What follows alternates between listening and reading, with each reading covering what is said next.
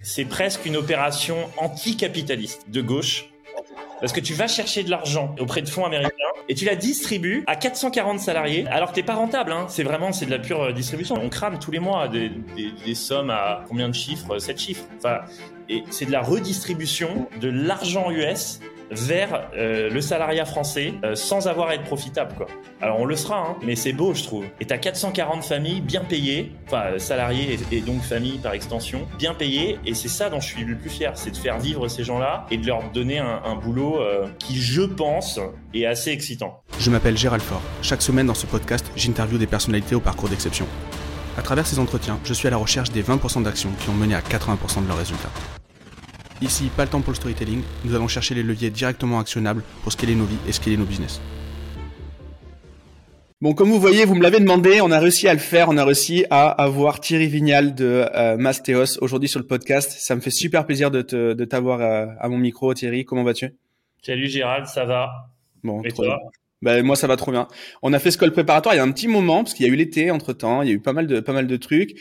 On s'est noté plein de sujets qu'on va qu'on va aborder. Euh, comme je disais, c'est, je te le disais en avant avant qu'on démarre l'enregistrement, c'est c'est la commu qui t'a demandé. Donc euh, moi, je, je suivais ton je suivais euh, le travail de Mastéos depuis euh, bah, depuis un petit moment. Je t'avais entendu sur pas mal de podcasts, etc. Donc euh, donc je, je, je, te suivais avec je te suivais de loin, mais là là, du coup pendant le sondage, ton nom est revenu plusieurs fois et et t'as gentiment accepté ce projet de podcast. Donc ça c'est cool. T'es pas mal rodé à l'exercice. T'en fais souvent quand même des podcasts, j'ai l'impression. Ça m'occupe parce que j'ai délégué j'ai délégué les opérations de Mastéos à plusieurs lieutenants et du coup mes mes journées sont de plus en plus vides. Donc euh, merci. Bon, tu me disais quand même que bon là on enregistre c'est 10h20 ce matin, tu étais à Bordeaux. Euh, là tu viens d'arriver à Paris, j'ai l'impression que tes journées elles sont vides, elles sont vides dans voilà, il y a la il y a la relativité quand même. Et c'est j'étais à Bordeaux pour inaugurer nos nouveaux euh, bureaux donc j'ai juste pris du champagne gratuit et je suis rentré ce matin pour pour ton podcast. Rien de, de très laborieux. Bon.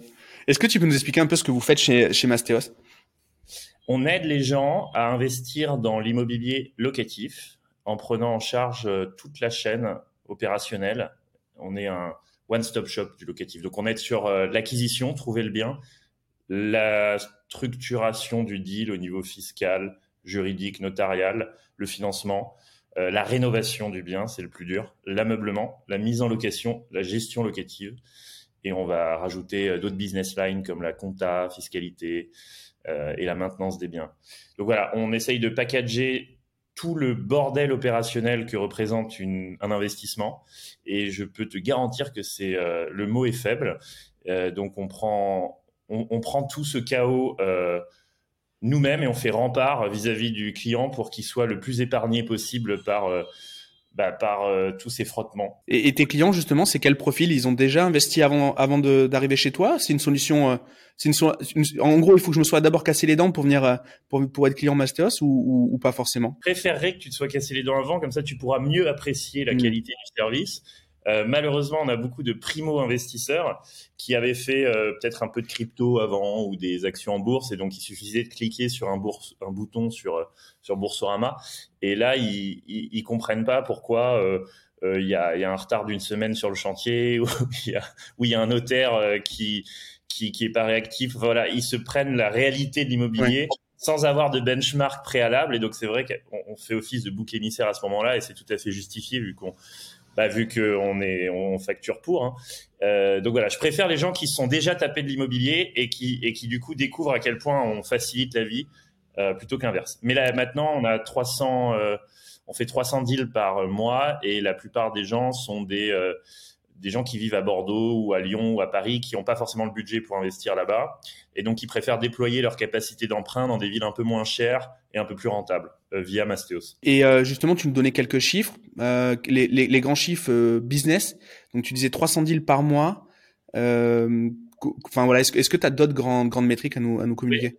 Je vais dire de manière plus anecdotique. quand on a ouvert la boîte il y a trois ans avec mon associé, on faisait une vente par mois en 2019. En 2020, on faisait une vente par semaine. En 2021, une vente par jour. En 2022, une vente par heure. Voilà. Donc ça, c'est l'évolution euh, assez rapide de la boîte. Aujourd'hui, on est 440 salariés. Euh, on en a eu 300 nouveaux en un an. ça, ça a été accéléré par les différentes levées de fonds qu'on a pu faire.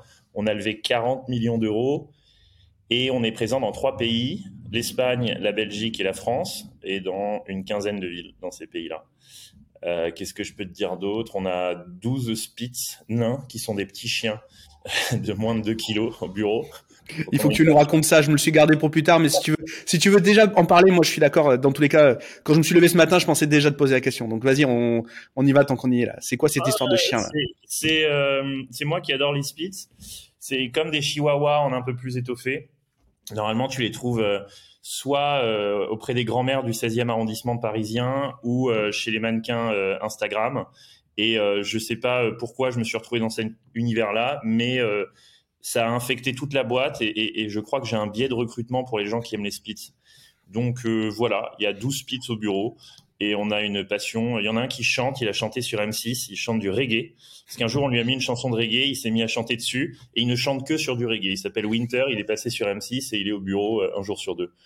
Voilà, ça détend l'atmosphère. Ok, très bien. Mais l'histoire, raconte comment ils sont arrivés ces chiens-là. Tu les aimes bien, d'accord, mais comment on en a 12 Comment c'est arrivé là? Ben, C'est vraiment étonnant euh, parce que on n'a rien fait pour, et je crois que c'est un biais de recrutement inconscient qui fait que, ou alors c'est peut-être statistiquement en embauchant 440 personnes, il y en aura 12, ça fait un petit pourcentage finalement représentatif. Hein.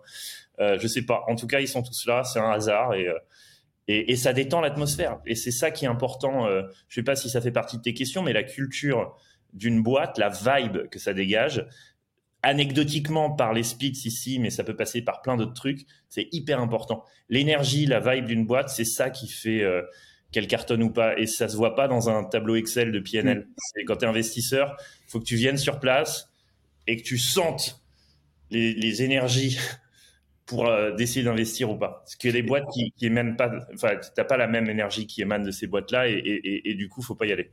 Et, justement, ça, toi, t'en as eu conscience. Euh, ça fait un moment que du coup euh, que la boîte tourne, mais euh, t'en as eu conscience à quel moment? Ça a toujours été, ça a toujours été le cas? Ouais, c'est lié un peu à ma personnalité. de, de, de, baba cool de gauche et, surtout je me, je me suis jamais pris au sérieux sur ce projet qui est qui est né de manière un peu hasardeuse.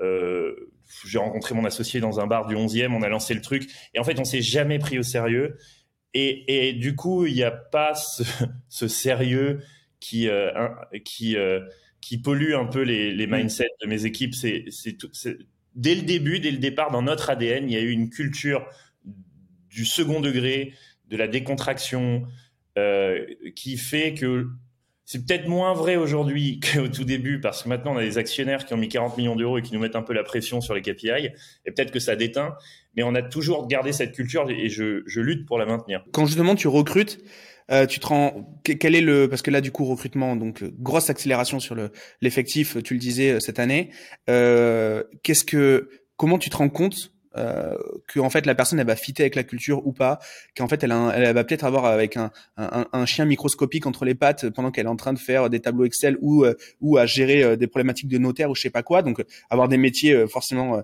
faire du être dans un environnement cool sur des trucs un peu plus sérieux, etc. Donc comment c'est quoi le signal? Quel est le comment tu te rends compte que ça va fitter ou pas? On regarde la note Uber. Je sais pas si tu prends Uber. Ouais. T'es noté par les chauffeurs sur 5. Ok, je savais pas que c'était public cette note-là.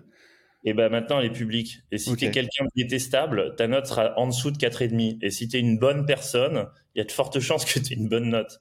Bon, je suis obligé de te vanner, du coup, tu, tu peux pas embaucher de Parisiens, t'embauches que des Bordelais, parce que nous, on est ah. beaucoup plus sympa que les Parisiens. Bah, je veux bien le croire. Moi-même, ma note est un peu dégueulasse. Elle est à 4,68. Euh, donc, euh, je l'appliquerai pas à moi en entretien, mais euh, voilà, non, mais je rigole, enfin, je rigole qu'à moitié, je crois qu'on l'a déjà fait pour rigoler. Mais euh, en vérité, on essaye d'avoir des personnalités de gens les moins. En tout cas, pour, euh, par exemple, pour mes, mes sales, euh, je veux les gens les moins commerciaux possibles. Parce que, justement, comme on vend quelque chose de très sensible, on ne vend pas des logiciels de compta, on vend l'avenir financier des gens. Parce que quand quelqu'un achète un produit Mastéos, il s'engage sur 25 ans, il met toutes ses économies il n'a pas le droit à l'erreur parce que si jamais le loyer rentre pas, il peut lui-même pas payer euh, sa mensualité de résidence principale. On peut très vite mettre les gens dans la merde si jamais on, on, s'applique pas et on n'a pas le droit de vendre des produits euh, qu'on vendrait pas à nos parents. Et donc je ne veux pas voir une once d'agressivité commerciale chez ces gens-là. Je veux des gens qui sont passionnés de pierre et qui et, et, on a minimisé le variable pour pas que ça nuise à leur éthique de conseil, voilà, et qui soit marrant.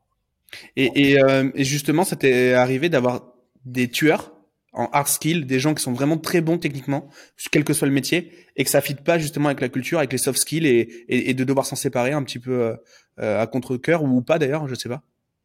Euh, bonne question, je réfléchis. On a on a eu peu de départs, donc euh, j'ai pas un gros sample, mais oui, j'ai un nom ou deux de, de, de gens qui sont bons sur le papier, mais mais dont mais qui fit pas culturellement parce que trop agressifs, trop des tueurs. Après, je condamne pas ce genre de profil, hein, honnêtement ça marche dans certaines organisations. Ouais, tu parlais de euh, culture. La culture, elle est pas dans la culture de boîte, c'est pas universel. C'est chaque boîte a sa culture. Il y en a, ils ont besoin d'avoir des requins, ils adorent ça et ça fait partie de leur, euh, leur, euh, ça, fait partie de leur culture. Quand tu es sur un trading floor et que tu vends des produits structurés à des fonds d'investissement, au contraire, je, veux dire, vas-y, lâche-toi et sois le plus agressif possible et, et fais ton PNL. Mais quand tu vends des produits très sensibles et que tu joues avec la vie des gens, je, c'est, pas la, c'est pas le bon mindset à avoir. Donc c'est juste, c'est pas, t'es pas au bon endroit, quoi. Euh, et on les replace en général quand, on se sépare de gens. Euh, moi, j'appelle, euh, je fais marcher tout mon réseau pour qu'ils soient recrutés dans les bonnes boîtes derrière qui correspondent mieux à ce type de personnalité. Hmm. Je vois, je, vois très bien. Et, là, du coup, tu nous, bah, tu, nous bluffes sur les chiffres que tu nous communiques. Quand on voit passer vos pubs, c'est toujours beau, c'est toujours tip top. Et mais ça a démarré comment l'aventure? Donc tu nous disais dans, dans, un bistrot du 11e, je crois. Mais c'est quoi l'idée, ton parcours Comment ça s'est fait? La genèse de Mastéos, c'est quoi? Euh, on va repartir de bah, mes études, donc prépa et, et HEC Paris. J'avais fait des études de droit aussi en parallèle d'HEC, donc j'ai commencé en cabinet d'avocat à Hong Kong et à Paris, où j'avais fait les euh, départements fiscal et droit immobilier. J'étais nul, donc je me suis fait virer et je suis et j'ai fui à Londres. Euh, à Londres, j'ai bossé en finance parce que c'est le seul métier qu'ils ont euh, dans cette ville. Voilà, donc j'ai bossé chez Amundi et Anderson. Ensuite, je suis parti en trading chez HSBC. Voilà, donc une carrière très décousue de métiers qui n'ont aucun rapport, fiscaliste, euh, avocat immobilier, trader, sales, etc. Mais et donc en rentrant à Paris au bout de quelques années, un peu avant mes 30 ans, j'avais cumulé plein d'expériences différentes et, et j'ai été complètement désœuvré parce que je il y, a pas une grosse place financière à Paris, donc je retrouvais pas de job. Donc j'ai commencé à, à, à, pointer euh, au RSA et, euh, j'ai rencontré mon associé qui lui-même pointait au RSA également. Et donc on était deux losers désœuvrés euh, dans un bar du 11e, on savait pas quoi faire de notre journée. Et on a commencé, euh, moi j'avais fait un peu de droit immobilier, je m'étais toujours intéressé à la pierre. On a commencé à monter un site on passait nos premiers calls, on était à côté des toilettes, donc il y a la chasse d'eau en permanence du bar euh, pendant les calls, voilà. Ah, ok, dans le bar directement. Ok, votre premier bureau, c'était le, c'était le bistrot. c'était le bistrot. Je sais plus comment il s'appelle, mais je passe devant souvent, dans le 11e. Et, euh, et ça a pas pris la première année, il s'est rien passé. Voilà, on a fait zéro de chiffre d'affaires en 2019, enfin euh, un, un, un pouillème. Et ensuite, en 2020, euh, on s'est appliqué. Euh, on a été euh, hyper exigeant avec nous-mêmes. On a commencé à recruter des, des, personnes qui nous ont motivés. On a rencontré des investisseurs et des clients assez inspirants. Et on a fait une première levée de fonds auprès de notre propre communauté. Donc, on a envoyé euh, un WhatsApp à tous nos clients et aux peu de salariés qu'on avait. Et on a levé un montant complètement ahurissant, un million d'euros à coût de tickets de 5000 okay. auprès, auprès de notre communauté. Donc, j'ai une cap table de. Ouais, c'est ce que j'allais poser comme question, ouais. T'as le 200 okay. actionnaires, 200 actionnaires de 5000 euros euh, à ma cap table. Donc c'est l'enfer à chaque levée de fonds avec les avocats pour envoyer les convocations à tout le monde. Ok. Et justement, euh, première levée de fonds. Donc tu parlais de clients. Euh, vous étiez déjà, il y avait déjà une, un début de rentabilité avant de lever ces fonds-là, parce qu'il y avait des clients. Comment ça, comment ça se passait? Au départ, c'était, vous avez quand même du euh, un, il y avait un EBE quand même qui, qui ressemblait à quelque chose ou c'était au départ vraiment euh, de la euh, c'était vraiment de, du MVP et, et, la levée a permis d'accélérer? Tu sais, on n'a pas inventé grand-chose. Enfin, après, on s'est un peu chauffé sur l'innovation, mais au tout début, moi, j'étais juste à appeler des copains d'école en leur disant euh, j'ai du temps, tu n'en as pas, parce que tu as un vrai métier. Donc, si tu veux que j'aille au Havre ou à Lille, te trouver euh, un petit truc rentable, je vais sur place, je vais gérer avec l'agent, le, le, le, chef de chantier, la banque, le courtier, le notaire, je m'en occupe et tu me payes euh, de quoi tenir un mois et puis je sais pas, je facturais 2 ou 3 000 euros. Et euh, pendant, pendant ce temps, mon associé Maxime faisait le marketing, le site internet. Et est-ce que je réponds à ta question? Ouais, en termes de BE, pas grand-chose parce que tu sais, nous on a de. Si, si jamais tu me signes une offre d'achat sur un appart à, à Roubaix, euh, ça va mettre 5 ou 6 mois de faire le closing parce que tu as, as, des délais notariaux et bancaires qui sont interminables. Et moi, je touche ma commission que euh, au closing. Donc, j'ai déjà 6 mois de décalage. Donc, si je lance ma boîte en février, je touche pas d'argent avant la rentrée. quoi. Et on est toujours à courir après des... Tu vois, on a un coût de structure qui est là au début et euh, une inertie dans les encaissements parce que ça arrive 6 mois plus tard, voire plus. Donc, non, on n'a jamais été EBE positif. D'ailleurs, à ce jour non plus. Hein. Ok. Et, euh, justement, vous avez euh, une carte T. Vous êtes quoi? Assistant maître d'ouvrage? Vous êtes, vous faites de la transac? C'est quoi votre dans, dans, dans les métiers qu'on connaît de l'immobilier Vous vous placez comment? Euh, Si on doit faire une analogie avec des métiers traditionnels de l'immobilier on est sous la même houlette que nos amis agents immobiliers. On, obéit à la loi au guet et on a une carte T pour la transaction, une carte G pour la gestion. Et sur notre filiale travaux, on a une assurance décennale et un agrément RGE pour la rénovation énergétique. Ok, donc euh, je, je, oublié de te dire au, début, effectivement, comme on génère pas de bénéfices et qu'on a quand même des coûts, alors au début, dans un bar à côté des toilettes, pas énorme, mais quand même, euh, il faut, euh, et je parle à nos amis qui veulent, qui veulent se lancer dans l'entrepreneuriat, il faut aller chercher l'argent. Donc la levée de fonds, un million d'euros dont je te parlais sur WhatsApp, elle est arrivée quand même un peu plus tard où on commençait à avoir un peu de visibilité. Mais au tout début, tu as vraiment besoin de trouver 100 000 euros quelque part, quoi. Hmm. voire plus. Et, euh, et là, faut faire feu de tout bois. Et moi, j'ai fait des trucs, je crois que j'en ai déjà parlé dans des podcasts, donc c'est plus un secret, mais j'ai emprunté de l'argent à une banque avec ma copine pour acheter un appart que j'ai revendu immédiatement après, un appart à 50 000. Je l'ai revendu immédiatement après, j'ai récupéré l'argent enfin les 50 000 en question, mais j'ai pas appelé ma banque pour leur dire que j'avais vendu. Donc j'ai toujours mm. le prêt immobilier qui court sur 25 ans, mais je me suis servi de l'argent pour lancer ma boîte. Tu vois ce que je veux dire? Parce que j'ai fait pareil aussi, donc euh, je connais très bien ce truc-là. Voilà, et donc j'ai fait ça. Ensuite, je suis allé voir une, une vieille tante éloignée. Euh, euh, qui avait 50 000 euros qui traînaient et, j'ai fait des pieds et des mains pour les emprunter. Et à ce jour, je lui paye encore des intérêts exorbitants. voilà. Mais ce que je veux dire, c'est pas facile au début de choper le cash. Et il faut vraiment être créatif. Je dis pas qu'il faut vendre de la drogue, mais il faut être créatif. Hmm. Euh, y a, voilà.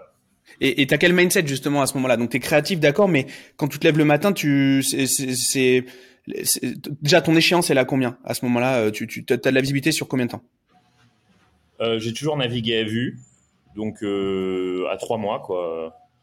Euh, même, enfin la première année de toute façon c'était euh, c'était avec les moyens du bord. Mais en 2020, on avait on commençait à avoir des, salariés et euh, je savais pas si j'allais pouvoir leur payer leur salaire. Euh, on les payait systématiquement en retard et on avait de la visibilité euh, sur un trimestre.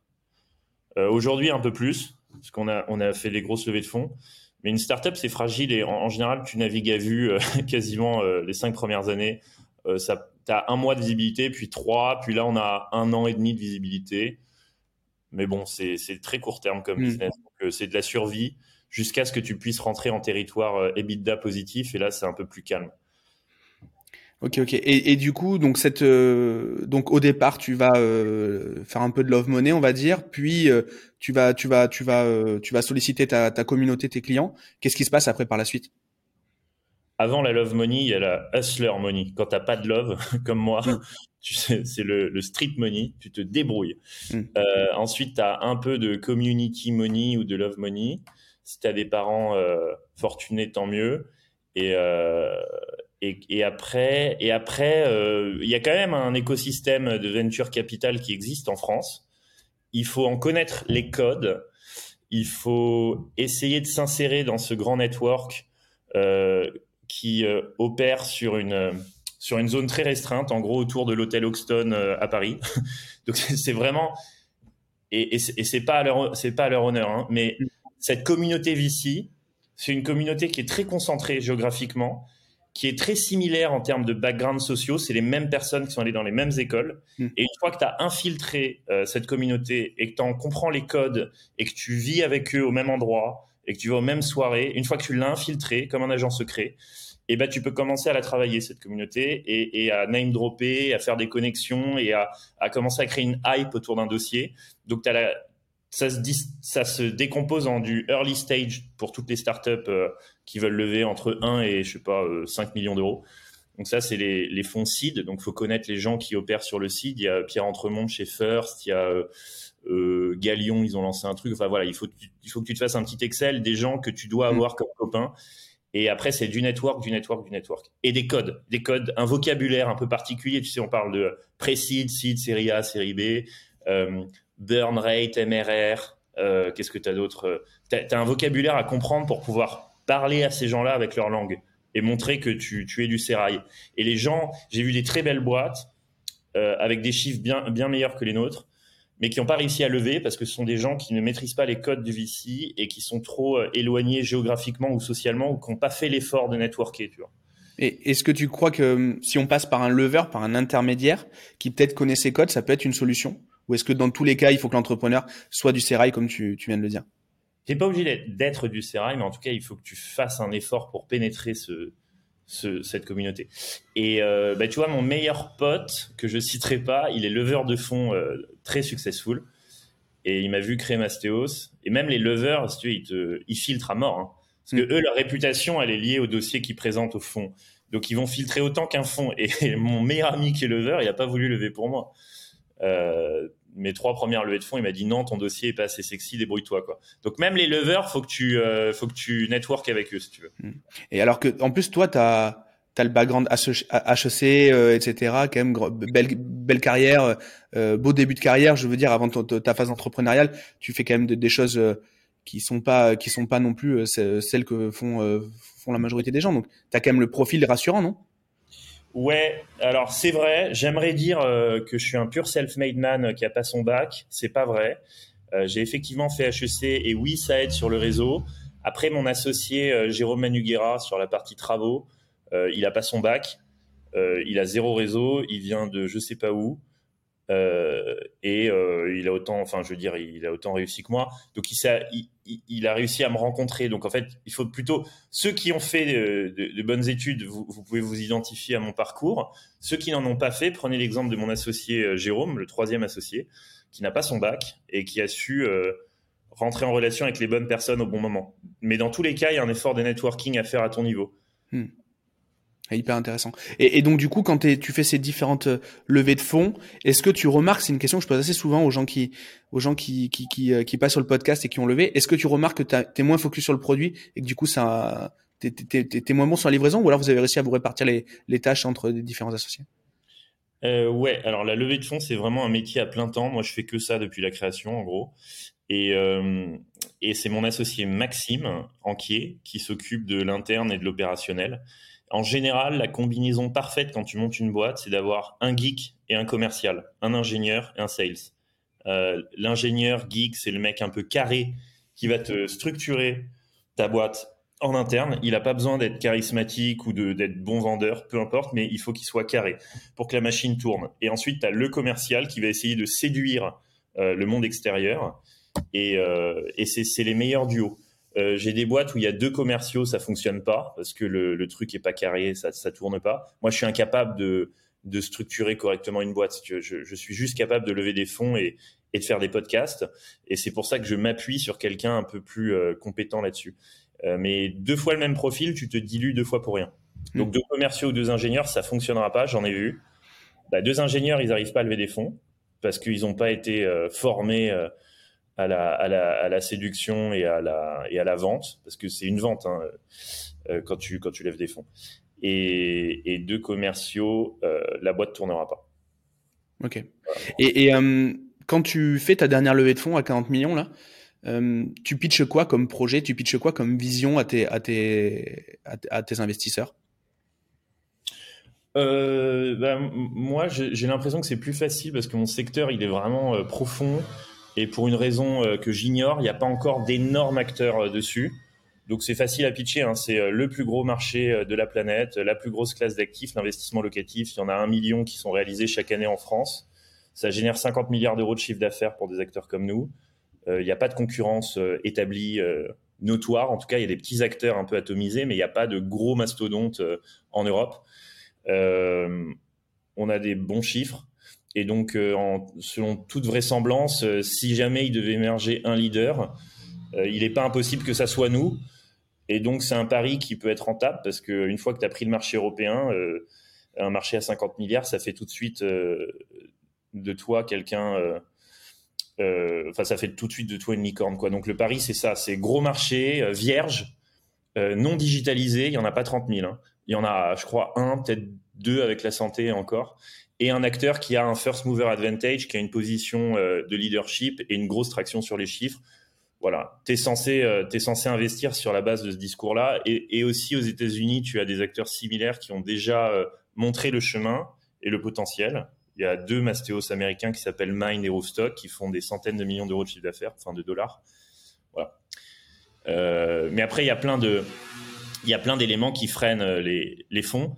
Euh, le premier, c'est que ces fonds d'investissement VC détestent tout ce qui est opérationnel, ce qu'on appelle les ops. Eux, ils veulent du software, ils veulent de la pure tech, ils veulent pas d'emmerde de placo, hmm. de, de, pompe à chaleur et euh, et de ciment. Et nous, on fait beaucoup d'opérationnels. Tu sais, on a des gens sur le terrain, on a 100 personnes aux travaux, en CDI. Euh, ça, ils détestent. Qu'est-ce qu'ils aiment pas? Euh, Bon, c'est essentiellement ça. Donc, c'est très dur de convaincre un VC d'investir sur un business opérationnel. Donc, et dans, tous les cas, dans tous les cas, vous êtes en, termes de software, vous, vous êtes assez limité par le champ des possibles. Enfin, je sais pas, il faut être très créatif. Est-ce que vous avez, vous avez une brique tech quand même euh, assez, assez importante ou pas du tout? Ouais, eh ben, on a quand même récupéré le CTO de Conto. Je, connais Conto, la plus grosse fintech. client. Hmm. Voilà, c'est la plus grosse fintech française. Et le, premier employé de chez Conto, c'était Gabriel Klein. Et, euh, et c'est lui qui a monté toute la tech Conto. Il était CTO pendant 5 ou 6 ans. CTO slash Head of Engineering, comme on dit. Et il a quitté Conto, il a vendu ses parts, il a investi 3 millions d'euros d'argent personnel dans Mastéos et il nous a rejoint en tant que CTO il y a un an et il a 40 euh, développeurs quand même. Hein. Ok. Euh, chez nous, on a 40 développeurs en CDI et qui développent toutes les technologies de digitalisation du, du process d'investissement. On a une app. Sur cette app, on développe un algorithme de matching pour mettre les bons investissements devant les bons investisseurs et ensuite, ensuite pouvoir suivre en temps réel ton deal flow de manière entièrement digitalisée. Et enfin, on construit une brique qui permet de, c'est un dashboard locatif qui permet de traquer la performance financière de ton actif immobilier. Donc, pour que tout soit digitalisé, en interne, on construit des CRM pour qu'il y ait un suivi parfait euh, des opérations d'une business unit à l'autre et un algo de matching à la Tinder pour que euh, on ait un taux de transfo important entre les biens qu'on source et les biens qu'on vend. Alors tout ça, c'est en construction. Tu vas pas forcément le voir immédiatement en te connectant, mais l'app déjà commence à bien fonctionner. On a un client sur trois qui visite, donc deux clients sur trois qui qui a une expérience entièrement digitale, qui va pas sur place, et 100% euh, des offres se font à partir de l'app. Ok. D'accord. Ça, j'avais pas cette notion-là. Et justement, vous, votre, euh, si vous avez une carte T, vous avez forcément une prise de mandat. On a pas mal de, nous, l'immobilier. Alors, je ne sais pas pourquoi. Euh, l'immobilier, c'est ce que les gens demandent tout le temps dans le podcast. parlez-moi d'immobilier, parlez-moi d'immobilier. on a aussi pas mal d'agents immo qui regardent. Comment vous avez une carte T Comment vous sourcez vos mandats? C'est quoi? C'est du partage de partage de mandats avec des, des gens qui sont en région? Comment ça, ça fonctionne? C'est assez simple. Nous, on est en mandat de recherche, pas en mandat de vente. Autant un mandat de vente, c'est assez chaud à, à récupérer euh, et ça sert à conseiller le vendeur. Nous, on conseille l'acheteur, on est, on est buy side et pas sell side et on travaille en mandat de recherche. Et le mandat de recherche, c'est un mandat qui est autorisé par la loi Hoguet et qui dit euh, bah, on va euh, chercher à la place du client euh, le bien le plus adapté. Et du coup, on, va frapper à la porte de Stéphane Plaza, Century 21, IAD, et on visite tous les biens qui, sont dans leur portefeuille. Et, tu vois, on en sélectionne un sur 10. Donc, on va faire. Moi, j'ai des chasseurs qui vont faire une dizaine de visites, par exemple, là où tu es, près de Bordeaux. Et sur la dizaine de visites, il y en a un qui va leur plaire. Ils vont prendre leur caméra 3D, le scanner, faire passer un artisan pour chiffrer, bloquer le bien, euh, générer une fiche qui, va être distribuée sur l'app à nos 36 000 utilisateurs. Euh, cette fiche, elle va probablement recevoir une offre d'achat dans les 24 heures. Et, et, on va appeler notre ami de Stéphane Plaza ou alors le vendeur en direct quand c'est le cas et, lui dire voilà, on a telle offre, euh, elle va être contresignée, ça va partir chez le notaire et nous, on va pouvoir facturer sur la base de notre mandat de recherche euh, couvert par ma petite carte T qui est là. Le sésame, ok. Et, et, et justement, euh, toute la partie euh, financement, financement des biens immobiliers, euh, comment comment vous le gérez ça? Est-ce que vous avez un accompagnement particulier, des partenariats? Comment ça comment ça se passe? On travaille avec nos amis de Preto, qui est une, une, une start-up française qu'on aime beaucoup, et ils gèrent ils gèrent nos financements. On va peut-être à terme l'intégrer, mais en tout cas, on a vocation vraiment à s'en occuper pour que le client s'implique le moins possible sur cette partie, forcément, il va devoir à un moment euh, préparer un dossier et, envoyer un mail au banquier ou au courtier, mais on, le traite en coulisses avec Préto. Et, il faut quand même faire, euh, parce que si vous avez euh, plus de 30 000 personnes qui attendent justement de recevoir des opportunités, il y a une due deal qui doit se faire quand même sur les profils, parce que sur 30 000, si tu acceptes une offre de vente à la mauvaise personne, comment ça se passe? Eh ben, très bon point. Tu vois, là, en 2020, on a eu 50% des deals qui ont cassé pour cause de refus bancaire. Aujourd'hui, c'est 1%, parce qu'on a mis en place euh, euh, une attestation bancaire avant de faire une offre. En fait, maintenant, euh, comme tu dis, on fait la due deal sous forme d'attestation bancaire. Donc, au moment où tu board, on va te demander à un moment de, produire une attestation via Preto ou via ta banque qui, te, qui, qui estime ta capacité d'emprunt maximale. Et c'est sur cette base-là qu'on va te proposer des biens, ou que tu vas pouvoir en choisir sur l'app. Ok, donc je pense qu'il y a aussi un vrai levier sur l'acceptation de l'offre aussi derrière, parce que le vendeur il a déjà une, une certitude euh, plus grande que, que ouais. Ok, très bien. Et, et justement, ce, le, le, fait que le marché du, du, du pré IMO euh, c'est complexifié puisqu'il y a des il y a des lois qui sont passées, etc. Par rapport aux endettements, tout ça. Est-ce que vous euh, vous avez un bah, est-ce que vous avez euh, bah, déjà est-ce que vous l'avez subi, est-ce que vous l'avez géré, est-ce que vous l'avez anticipé? Est-ce que vous faites du lobby sur ce genre de choses? Comment Parce qu'en fait, vous êtes très dépendant de ce, cette chose-là, la remontée des taux, euh, l'acceptation des crédits. Ouais, il y a eu plusieurs euh, vagues. Il y a d'abord eu le HCSF, qui est le régulateur bancaire, qui a resserré euh, les conditions d'emprunt avec les 35% stricts, et le niveau d'apport a été remonté. voilà. Euh, honnêtement, oui, à court terme, c'est pas génial pour mon business, mais à titre perso, je trouve que c'est pas une mauvaise chose parce que on avait quand même pas mal de gens euh, qui avaient regardé trop de gourous immobiliers sur YouTube et qui s'envoyaient des, triplettes euh, assez sauvages avec trois banques en même temps, qui se surendettaient. Enfin, on avait vraiment avec zéro apport, donc tu vois, ça peut très vite tourner au vinaigre. Il suffit que tu aies un impayé euh, si tu as un ménage un peu fragile avec faible revenu et que tu as, fait trop de hacking bancaire, ça, tourne très vite au vinaigre. Il y a des, catastrophes. Donc je suis pas contre que ça s'assainisse un peu. 35%, c'est très bien. Ça évite euh, une trop grosse prise de risque pour des ménages qui sont pas forcément euh, préparés à ça. nous, on vend des petits biens, tu sais, on vend le panier moyen, c'est un appart, un T2 à 200 000 euros. Donc en général, je dis pas que tout le monde peut emprunter 200 000 euros, mais une grande majorité des Français le peuvent, sans prendre trop de risques. Et, moi, ça me, ça me va. Je, je cherche pas à ce que les gens euh, soient trop agressifs là-dessus. Mon but, c'est qu'ils exploitent euh, leur capacité d'emprunt, parce que ce serait dommage de pas le faire. Mm. Pourquoi? Parce que c'est quand même la banque qui finance euh, ton bien, c'est les locataires qui remboursent ta banque. Nous, on s'occupe de tout. Donc c'est de l'argent assez passif. Quoi. Il n'y a pas 30 000 classes d'actifs où c'est les autres qui vont, qui vont réfléchir. Euh, littéralement, c'est une personne A qui finance euh, un bien et c'est une personne B qui rembourse la personne A et toi, tu n'as rien à faire, littéralement, à part montrer ton CDI au Crédit Agricole. Donc, c'est dommage de pas taper tes 35%. Si tu es allé à 25% en achetant ta résidence principale et qu'il te reste 10 points à exploiter et que ça représente 170 000 euros, let's go, on va à Marseille, on prend un petit studio et, c'est génial, mais pas besoin de... Mais bon, c'est vrai que c'est des mesures qui sont plutôt contraignantes pour nous, donc on doit, euh, au niveau des attestations, on est un peu plus sévère, on vend peut-être des biens un peu moins chers, etc. Et là, tu as le taux d'usure en ce moment. Il y a eu beaucoup de bruit médiatique. Euh, les courtiers, euh, ils, te parlent de euh, deux, dossiers sur trois ou un dossier sur deux qui serait refusé. Nous, c'est pas les chiffres qu'on a. Après, j'entends, mais en tout cas, nous, on n'a pas ces chiffres-là. Nous, c'est plutôt 1 sur 10. Donc, ça tue pas le business. En plus, c'est temporaire. Ils vont relever le taux d'usure début octobre. voilà. Après, on pourra parler du, marché immobilier en général. Mais justement, tu le trouves comment le marché euh, en ce moment? Quelles, est quelles sont tes, prédictions euh, sur, euh, sur le moyen terme? Oui, parce qu'il y a la remontée des taux dont j'ai oublié de parler. Alors là, mm. les taux remontent assez sévèrement.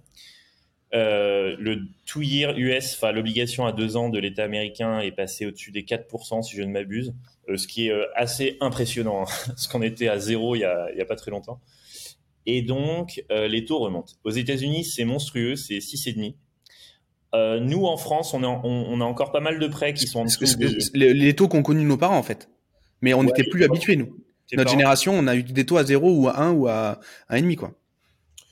Ouais, après, les, les trentenaires, ils ont peut-être, euh, enfin, les, ceux qui sont entre 35 et 40, ils ont peut-être connu des taux à 4-5 au tout début. Euh, L'investissement locatif se faisait, à, se faisait à 15%. Il y a eu des invests locatifs à 10. Enfin, moi, mes parents, ils ont fait leur premier invest locatif à 12. Euh, donc ça se fait quand même. Hein, c'est pas la fin de l'investissement locatif. C'est juste que, bah, pour ceux qui nous écoutent, euh, euh on, on, est en train de tendre vers des taux à 5. Aujourd'hui, ils sont à 2. Euh, donc, j'invite les gens à se dépêcher de mm. sécuriser les taux à 2 pendant qu'ils le sont encore, ou à 2,5, c'est très bien, parce que c'est pas cher en fait, 2,5. Hein. Historiquement, euh, en dessous de 3, c'est des taux qui sont vraiment pas chers. Dès qu'on passe les 3-4, là, ça devient un peu plus euh, lourd en termes de, de coût du crédit. Et nous, on profite pas mal de ces effets d'anticipation des gens qui, comprennent hein, que, que, le, que, le, crédit va doubler s'ils attendent 6 mois de plus et qui front-load leur investissement à aujourd'hui plutôt que le faire dans six mois. Est-ce que justement, stratégiquement, pour les gens qui nous écoutent et qui veulent euh, acheter de l'immobilier, que ce soit soit pour la RP, soit pour du locatif, est-ce que tu as un conseil en termes de un peu une roadmap? Est-ce que tu conseilles d'abord toi l'investissement en RP, l'investissement locatif? Comment, avec toutes ces nouvelles ces nouvelles contraintes, qu'est-ce que tu qu'est-ce que tu recommandes pour euh, quelqu'un qui a euh, qui a une trentaine d'années, admettons? Euh, moi, je recommande d'exploiter sa capacité d'emprunt le, plus rapidement possible. Parce qu'encore une fois, c'est quasiment de l'argent gratuit. On fait travailler l'argent des autres. Euh, et je conseille de le faire dès la sortie d'école. Hein. À 25 ans, on peut commencer à se chauffer. Après, c'est une histoire de confort, le, le dilemme RP versus investissement locatif. Il faut savoir qu'à une époque, on pouvait faire les deux parce qu'on avait un calcul du taux d'endettement dit différentiel qui permettait de faire plusieurs opérations tant qu'elles étaient euh, à l'équilibre financier.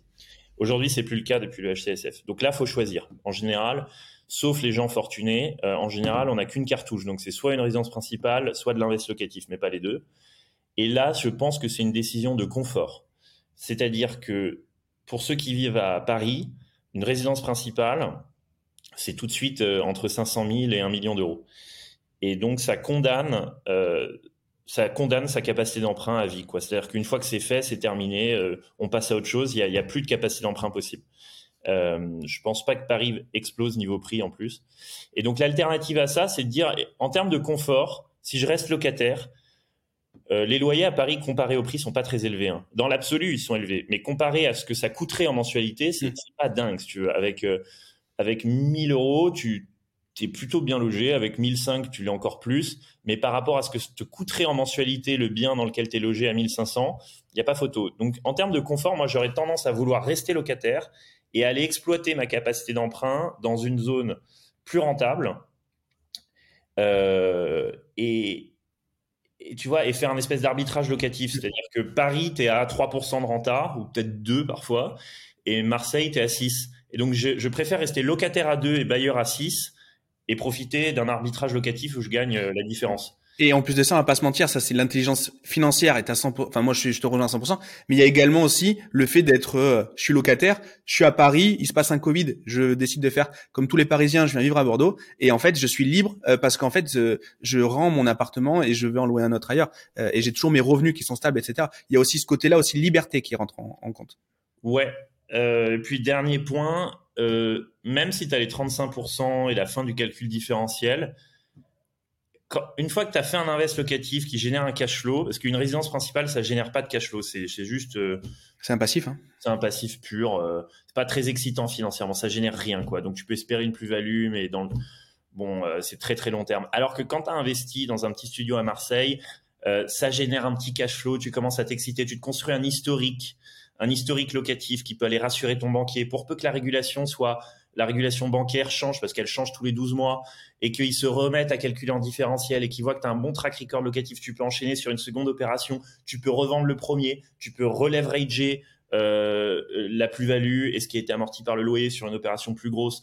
en fait, il y a moyen de, il y a de l'upside, il y a du potentiel. Alors que sur une résidence principale, tu es bloqué à vie. Ton horizon, il se ferme. Donc euh, voilà, je trouve ça plus excitant de faire du locatif, mais je suis légèrement biaisé. Oui, c'est ouais. Mais moi, je, je, te rejoins à 100%. Et euh, merci du coup pour euh, pour du coup ce, ce, les gens ils aiment bien quand on leur propose des choses, euh, quand on limite, on leur donne, on, leur donne des petits des petits devoirs à la fin du podcast. Utilisez votre capacité d'endettement, sinon c'est l'argent que vous laissez sur la table, mais pas la table du salon, hein, la table la table la table où, où quelqu'un d'autre prendra cet argent. Enfin bref, c'est bougez-vous quoi. Et, surtout faites-le, commencez petit en fait, parce que le locatif ça reste hyper on, se rend pas compte, hein, mais c'est plein de, c'est plein d'emmerdes. Hein. Moi, j'ai un immeuble de rapport dans le nord qui vient de brûler. J'ai eu un départ de feu euh, d'un locataire euh, sous tutelle euh, qui m'a littéralement brûlé mon immeuble. Donc voilà, il y a des dégâts des eaux, il y a des impayés, il y a des squats, il y, a, toujours des emmerdes. Il y a le syndic qui veut pas te filer les clés de la cave et donc j'en sais rien. Mais et donc c'est mieux de commencer petit pour se faire la main, les dents, pas stresser, montrer pas de blanche au banquier, générer un track record, un historique.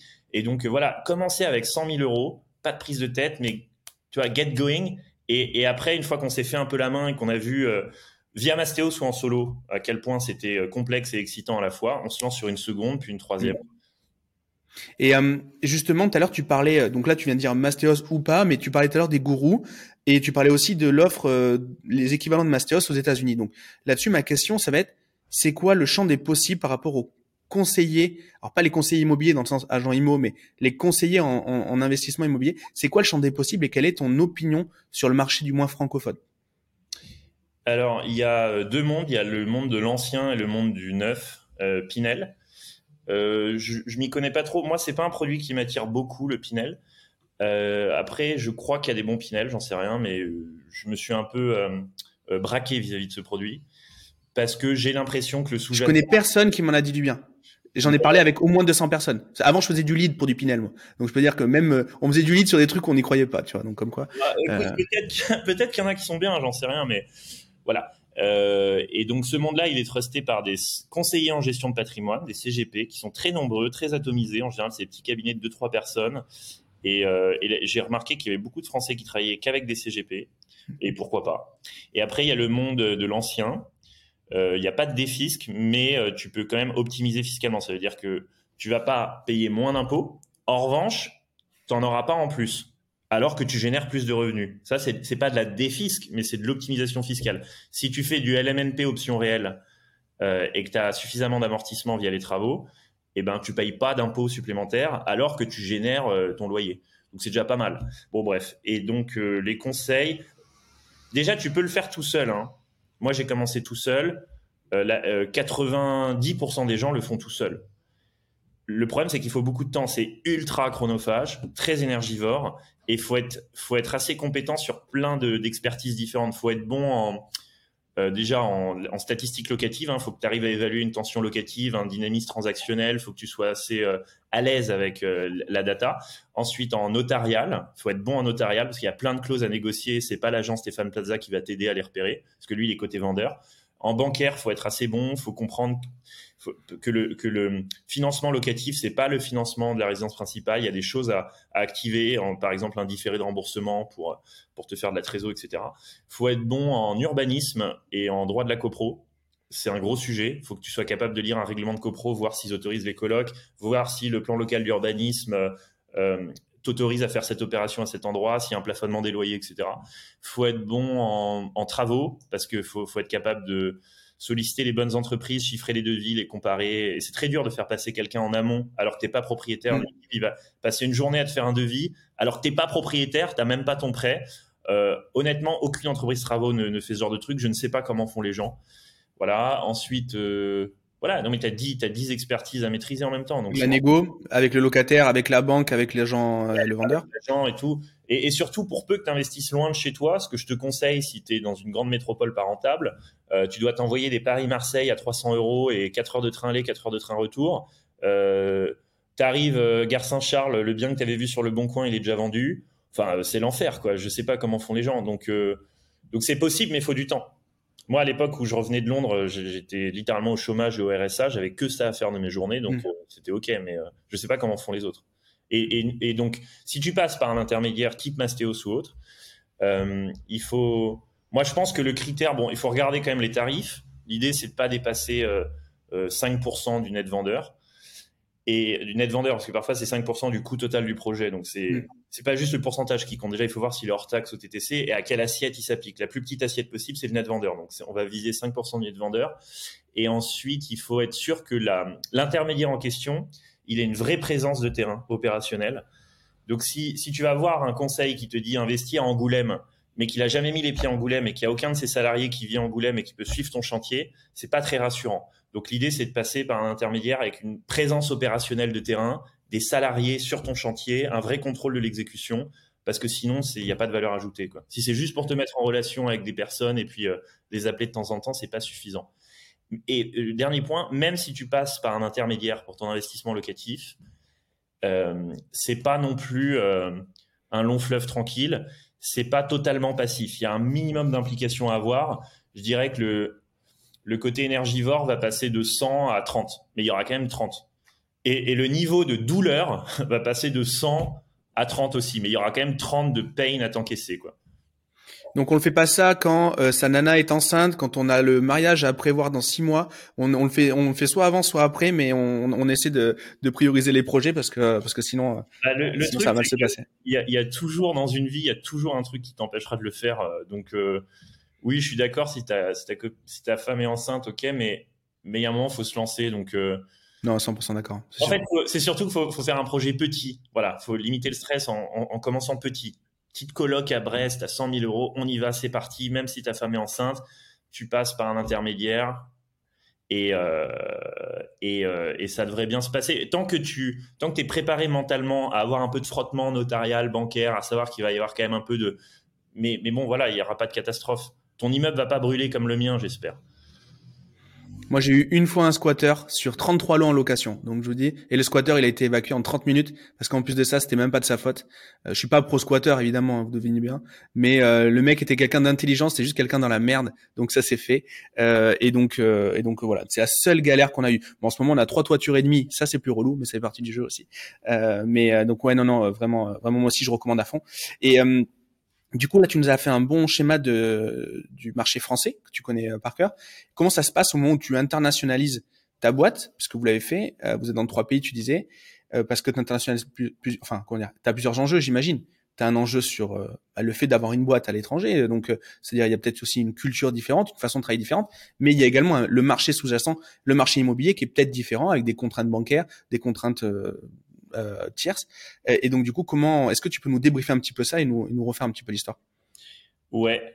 Et d'ailleurs, je t'ai pas parlé de l'évolution du marché immobilier en France, mais on y reviendra si tu veux. Euh, pour ce qui est du marché, des marchés euh, voisins, nous, on est en Espagne, par exemple. On a fait pas mal d'invest en Grèce aussi et en Belgique. Au-delà de l'exotisme que ça apporte, et c'est vrai, hein, honnêtement, euh, il y a beaucoup d'esthétique et d'émotionnel dans l'investissement locatif. C'est pas comme un investissement dans une SCPI euh, purement financier. Il y a, y a quand même de la projection. Donc, parfois, investir à Valencia, il y a un petit côté sexy qui dépasse les purs intérêts financiers où tu te dis, bon, bah, quitte à aller faire du 6 ou 7%, je préfère le faire au soleil. Au pire, j'irai y vivre euh, dans 10 ans quand je, serai rentier. Et donc, et donc, il y a ça. Et après, c'est des marchés qui sont un peu moins bien arbitrés qu'en France. C'est des marchés où tu n'as pas un meilleur agent qui va te dire euh, pile poil à cette adresse, voilà le prix au centime près. Hmm. Et donc, tu as beaucoup plus de marge de manœuvre pour faire des bonnes affaires dans ces pays-là. C'est des marchés qui sont euh, un peu plus sous-évalués de manière très objective. Hein. C'est-à-dire, tu regardes le prix par rapport au revenu médian local, tu regardes pas mal de, de critères statistiques. Tu as des rentas un peu plus élevés. Et, en fait, il y a plus de marge de manœuvre pour faire des bonnes affaires. Tu vas à Athènes, dans un même immeuble, tu vas avoir un bien à, côté de l'acropole à 1000 euros du mètre carré, puis à deux étages au-dessus, il va être à 3000, et donc tu achètes celui du premier, tu le revends au même prix qu'au troisième. En fait, tu as beaucoup plus de, slack euh, sur le marché. Et euh, le problème, c'est le bancaire. Tu es moins bien financé quand tu vas à l'étranger, voire euh, beaucoup moins bien. Donc, soit tu mets quoi, 40-50% d'apport de ta poche, et ça c'est un peu dur, via une banque locale ou via une banque française. Soit l'option la plus facile, mais ça concerne très peu de gens, si tu as un bien qui est vierge d'hypothèque en France, ou que tu as un peu de cash à mettre en nantissement, en fait, il faut que tu apportes un collatéral, et la banque te prête l'équivalent que tu peux aller investir euh, en Espagne ou, en Grèce. Donc si tu as, je sais pas, hérité d'un studio à 100 000 euros, tu appelles ta banque, ils te collent une hypothèque sur ton studio à 100 000 euros, ils te prêtent 100 000 et tu pars en Espagne. Ok, c'est très clair. Et, de, ce que je ressens là, euh, de ce que tu nous dis sur la partie immobilière, que ce soit en France d'ailleurs, tu en parlais tout à l'heure, ou même maintenant, j'ai l'impression que, euh, et je l'avais pas matérialisé avant de, t'entendre, que la clé c'est la data en fait. Tu es très centré data. Alors ça vient peut-être de ton ancien métier. Est-ce que tu as, que as un biais là-dessus ou est-ce que c'est réellement la clé pour faire un bon investissement immobilier, quel qu'il soit, d'avoir un maximum de data? Euh, c'est un bon point. Moi, j'étais trader chez HSBC, donc on faisait que de la data. J'avais 8 écrans, euh, enfin voilà, et on faisait des algos et des, enfin des algos, c'est un grand mot. On avait des, modèles, de, de filtres et d'analyse, et que j'ai répliqué euh, en France. Moi, ce que j'adore, c'est que le marché immobilier, enfin que j'ai répliqué en immobilier. Le marché immobilier est très mal arbitré. C'est un mot qui revient souvent. Euh, arbitrer en finance, ça veut dire que tu repères une anomalie de, pricing, une anomalie financière que tu vas exploiter à ton profit. Et sur les marchés, ouais, sur les marchés financiers, c'est très dur parce que pour le coup, tu as des fonds algorithmiques qui traitent en une microseconde et donc tu quasiment jamais le temps d'arbitrer une situation. Par exemple, tu regardes le cours du rouble par rapport au cours du pétrole, c'est des actifs qui sont extrêmement corrélés. Euh, et un jour, euh, je ne sais pas pourquoi, le rouble fait ça, le pétrole suit pas, donc tu as un effet de lag, donc tu vas faire un, long short pour arbitrer cette divergence entre deux actifs hyper corrélés. Voilà. Bon, bah en immobilier, tu as plein de mispricing, tu as plein de situations absurdes à arbitrer, et comme le marché il n'est pas euh, traité par des fonds algorithmiques, euh, tu as le temps.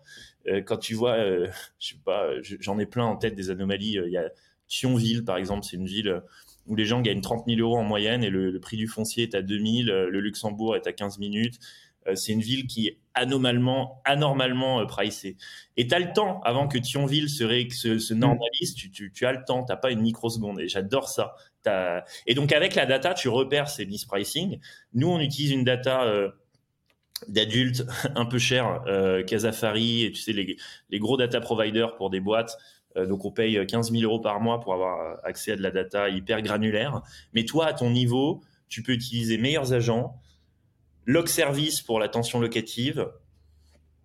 Et, euh, et, avec ça, déjà, tu fais des merveilles. Hein. Moi, avec ces deux sites, j'ai déjà euh, une vingtaine de colonnes Excel et tu mets des filtres et tu regardes, OK, je veux une ville rentable, avec un gros revenu médian, avec une grosse tension locative sur log service, avec un fort dynamisme transactionnel que je trouve sur meilleurs agents, avec euh, euh, une hausse des prix positifs sur les six derniers mois, les cinq dernières années, pour que je sois dans une dynamique euh, haussière. Voilà, tu peux rajouter plein de critères et c'est mieux. Après, si t'es pas un statisticien, c'est pas mal aussi de connaître l'endroit. C'est quasiment aussi efficace. Si tu connais mieux l'endroit, parce que tu as grandi et que tu connais par cœur le truc, c'est quasiment aussi efficace que de la data. Moi, là-dessus, je me suis fait un peu couillonner, je pense. Parce que justement, j'ai investi dans des endroits où je connaissais, mais j'avais pas de point de comparaison. Donc en fait, je connais, j'avais que un seul point à observer. Et je pense que moi, je me suis fait un peu avoir sur. Euh, alors je me plains pas, hein, je suis très content de mes, mais mais mais j'aurais pu mieux faire dans des villes où justement euh, j'ai pas j'ai pas eu cette curiosité d'aller visiter ou d'aller euh, justement apprendre de la data. Donc là-dessus, euh, j'avais pas de point de comparaison. on peut le faire en live. Hein. Tu as un exemple de ville sur lequel tu t'es planté ou on essaie. Ouais, ben, Périgueux par exemple. Ah, Périgueux. Bah, Périgueux. Alors attends, on, part de meilleurs agents. Euh, Périgueux, meilleurs agents. Hop, on va voir le prix, on va voir la renta et on, va te. Donc Périgueux, c'est une ville à 1861 euros du mètre carré. La moyenne française, elle est à 3000. Donc c'est à moins de 2000, es, normalement tu es en territoire risqué parce que euh, en, général une ville elle est pas chère euh, pour de bonnes raisons. Si elle est pas chère, c'est que les gens veulent pas y aller. Et si les gens veulent pas y aller, c'est qu'il y a un truc euh, risqué. Mais c'est pas toujours vrai. Pour le coup, Périgueux, j'en entends que du bien. Et on va regarder la renta. Alors, c'est 10 euros du mètre carré sur meilleurs agents. Donc, 10 euros par mois par mètre carré. Donc, fois 12 mois divisé par notre prix 1861. On est sur une renta à 6,5. 6,5, c'est vachement bien. Après, la renta, elle vient rémunérer un risque. Donc, faut pas se dire, ah, c'est rentable, donc c'est génial. Bien sûr. Faut se dire, ah, c'est rentable, donc c'est risqué. Maintenant, on va voir si le risque, il est bien pricé ou s'il y a une situation d'arbitrage. Et on peut aller voir si les gens gagnent beaucoup d'argent à Périgueux ou pas. Je vais voir le revenu médian. 20 563, c'est pas ouf ouf. La moyenne française, elle est à 22 000. Est-ce que c'est une ville profonde? 30 000 habitants, c'est pas hyper profond. Moi, je mets un seuil à 40. Est-ce qu'on a mieux que Périgueux? Pour qu'on ait mieux que Périgueux, il faut qu'on trouve une ville à 6,5 de renta, euh, dans la même région, si tu veux une comparaison, et plus profond. Euh, bah, tu peux avoir Angoulême ou Libourne, c'est des villes qui se ressemblent. Eh ben, Angoulême, typiquement euh, dans mon top 10, on, va, on va la comparer. Je vais te montrer. Ah oui, et on n'a pas regardé la tension locative de Périgueux. Donc, je vais sur le site de Log Service, je tape tensiomètre locatif, il est hyper fiable. Parce qu'en fait, ils vont regarder combien de temps une annonce de location reste en ligne, ils les mesurent automatiquement. Et je vais taper Périgueux. Et on va la comparer à Angoulême. Très bon point. Donc, Périgueux, Bon, Périgueux, il y a de la tension locative, donc euh, ça, il y a au moins ça pour elle. Périgueux, on était à 6,5. Maintenant, je tape Angoulême. On est à 1634 euros du mètre carré. Euh, donc, pareil, territoire euh, plutôt risqué en termes de prix, mais on va voir. On est à 1008 sur Périgueux, hein, c'est ça? Ouais. Un truc comme ça. Ouais. Et donc, on est à 10,04 euros du mètre carré x 12 divisé par 1634. Et donc, on fait 7,5 de renta. Donc, on fait un point de plus.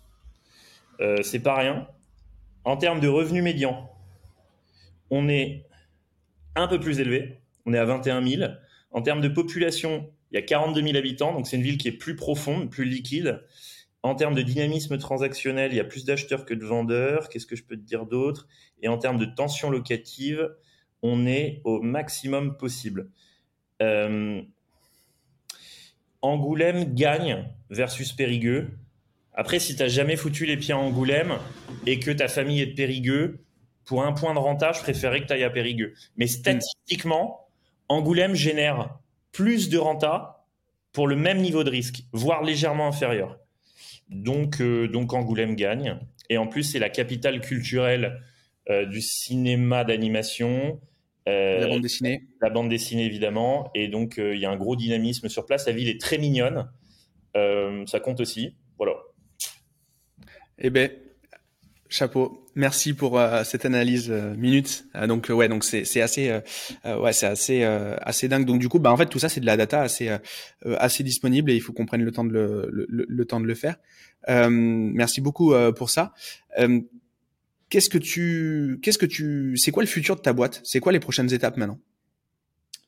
Quand tu es rentré dans le circuit VC, parce que c'est un circuit, en fait, tu peux choisir deux chemins. Tu as le chemin PME, et c'est pas du tout un chemin euh, euh, critiquable. Au contraire, les, gens qui sont sur le chemin VC, euh, ils sont complètement jaloux euh, de leurs copains PME. Le, le chemin PME, c'est un chemin où tu essayes d'être rentable et d'être autosuffisant et de pas avoir à dépendre de fonds d'investissement américains. Et donc, c'est un peu plus lent. Ça met plus 10 ans que 3 ans, mais euh, tu t'autofinances, tu grossis petit à petit. C'est un chemin plus tranquille, tu es propriétaire de ta boîte, etc. le chemin VC, c'est un chemin ultra agressif où tu lèves beaucoup de fonds, euh, on te demande de, faire x4 chaque année sur ton chiffre d'affaires ou x3. Tu, tu, te retrouves à embaucher, euh, je dis tu, mais donc c'est 300 euh, personnes en 12 mois. C'est un, tu crames du cash, tu crames, tu crames. tu es en stress permanent et en fait, tu, tu, dois faire ce que ferait une PME en, en 12 ans, tu dois le faire en 3 ans. Donc nous, notre chiffre d'affaires, il est passé en 2 ans de 2 millions à 20 millions. Pas parce qu'on est des génies, mais parce qu'on a levé beaucoup d'argent. Donc en fait, on a acheté des années à des fonds euh, américains. Littéralement, tu achètes 10 ans, quoi. Euh, voilà, donc on tu économises 10 ans. Et, euh, et ça, ça se fait au prix d'un peu de sueur, un peu de stress par rapport au chemin plus tranquille de la PME. Et donc, quand tu es dans le circuit VC, ton but, c'est de devenir une licorne, donc d'être valorisé un milliard d'euros. c'est l'objectif de tout bon entrepreneur qui se respecte à Paris euh, et, donc c'est notre objectif. Après il y a un nouveau euh, seuil qui a été qui est à la mode en ce moment, c'est pour être centaure, il faut faire 100 millions d'euros de chiffre d'affaires. Donc euh, parfois tu as des boîtes qui ne sont pas des licornes mais qui sont des centaures parce qu'elles n'ont pas les mêmes multiples de valo. parfois tu as des centaures qui sont licornes. Voilà. et donc, nous, on fait 20 millions de chiffre d'affaires cette année. On devrait en faire 50 l'année prochaine, compte tenu de l'attraction qu'on a. Et l'idée, c'est d'en faire 100 en 2024 euh, et, et, d'être une licorne peut-être. Mais au-delà de, ces euh, targets qui sont un peu superficiels, c'est vraiment. Tu vas te moquer de moi si je dis ça, mais au, début, tu es excité par ton chiffre d'affaires, il n'y a que ça qui t'excite. Et une fois que tu as atteint une taille suffisante, tu as envie de plus, tu vois. C'est comme la pyramide de Maslow des besoins fondamentaux. D'abord, tu cherches à te nourrir et après, tu es en quête de sens. Et moi, je pense qu'on est entré dans une phase où on est en quête de sens. On a besoin d'avoir pas juste vendre de la renta à plein de gens et se faire euh, un gros chiffre d'affaires. C'est euh, avoir l'impression qu'on a un impact euh, dans la vie des gens, ou typiquement sur l'écologie. Donc nous, on a on a l'agrément RGE, on fait de la rénovation énergétique, on plante un arbre par mètre carré rénové. On a toute une thématique autour du bien logé où on finance les loyers de réfugiés ukrainiens. en fait, on essaye d'apporter du sens. Et moi, si je peux me dire qu'à terme, j'ai permis d'assainir le marché de l'investissement locatif et, de le rendre plus, euh, euh, euh, respectueux de l'environnement parce que les, rénovations énergétiques, elles rendent les bâtiments moins consommateurs. C'est un tiers de la pollution mondiale, hein, le bâtiment.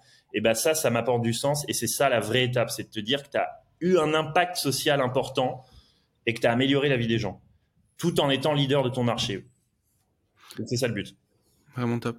Et, et, et justement, toi, dans tout ça, parce que ça, on sent l'énergie, on sent, on sent la sincérité derrière, derrière cette vision-là. Mais si on regarde en arrière, c'est quoi le truc dont tu as été le plus fier dans ton parcours entrepreneurial? Mes salariés, ben, mon équipe. On a vraiment une super équipe. Et euh, on est 440 aujourd'hui. On était 20 euh, il y a. J'ai arrêté de compter, mais je crois qu'il y a un an, on était 20 euh, ou plus. Quoi. Et, et c'est des gens super. Ils sont tous vraiment exceptionnels. Moi, ça me. c'est ma famille. Et, et, je suis trop fier de ce qu'ils font.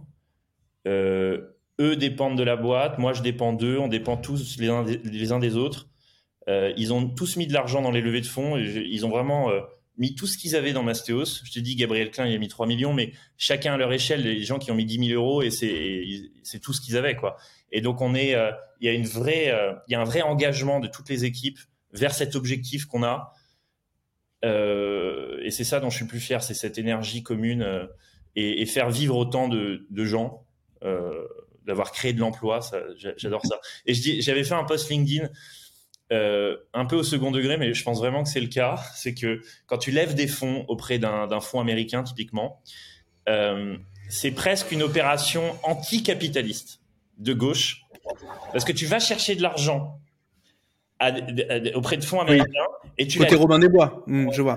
Non mais attends, attends, attends, et tu la distribues à 440 salariés euh, alors que t'es pas rentable, hein. c'est vraiment c'est de la pure euh, distribution. Nous on crame, euh, on crame tous les mois des, des, des sommes à euh, combien de chiffres? 7 chiffres. Enfin, et c'est de la redistribution de l'argent US vers le salariat français sans avoir à être profitable quoi. Alors on le sera, hein, mais c'est beau je trouve. Et t'as 440 familles bien payées, enfin salariés et, et donc familles par extension, bien payées. Et c'est ça dont je suis le plus fier, c'est de faire vivre ces gens-là et de leur donner un, boulot euh, qui, je pense, est assez excitant. Et de les rendre heureux, quoi. Voilà. Écoute, c'est top. Euh, merci beaucoup Thierry pour euh, ton intervention. Et également merci donc merci pour ton temps, ça je le dis souvent, mais merci aussi pour ce cette leçon aussi d'humilité et de déconne. Moi, je suis très sensible à la déconnade. ça fait partie des valeurs de la boîte. Et, euh, et, et euh, en fait, tu viens avec un ton léger nous expliquer des trucs de fou. Tu nous fais une démo en 25 secondes de euh, ce que je dois faire, je dois pas faire dans mon investissement immobilier. Donc il y a du, il y a du sérieux, du professionnalisme. Et à côté de ça aussi, il y a des putains de résultats dans ta boîte. Et ça, j'adore. Donc euh, euh cette non prise au sérieux, j'adore. Alors que tu fais des trucs ultra ultra sérieux. Et, moi, je, je, suis, je suis vraiment admiratif de ce que vous avez, vous avez exécuté jusqu'à maintenant. Et franchement, c'est trop cool. Merci, merci beaucoup. Et j'espère que tu vas adopter un Spitz j'ai déjà deux chasses en poil. Je pense que je joue déjà avec les, les limites de la les limites de la décence animale, tu vois. Alors c'est pas les miens, Stone Manana, mais mais euh, c'est déjà pas mal. Ah ouais, parce que c'est vraiment l'inverse du speed. Le speed, tu peux pas faire plus de poils au centimètre carré. Donc, j'ai l'impression qu'on est posé là-dessus. J'aimerais bien savoir combien je mets de splits dans mon bulldog anglais, par contre. J'ai aussi un bulldog anglais de 40 kilos. Donc, euh, donc, euh, Et toi, je pense que... un jardin pour les faire sortir à Saint-Émilion, c'est ça? C'est ouais, pas très loin de Saint-Émilion, en effet, ouais, c'est ça. Exactement. Bon. Merci beaucoup Thierry. Euh, J'espère que que, bah, que, que cet épisode va être apprécié. En tout cas, moi je l'ai adoré. Euh, J'ai pas de doute non plus sur le fait qu'il va être, euh, il, va être, euh, il est très applicable en plus et très, il y a beaucoup d'inspiration donc je sais que ça va, euh, les gens vont kiffer. Donc euh, merci Thierry, bonne journée, à bientôt et bonne journée à tout le monde. Salut, ciao.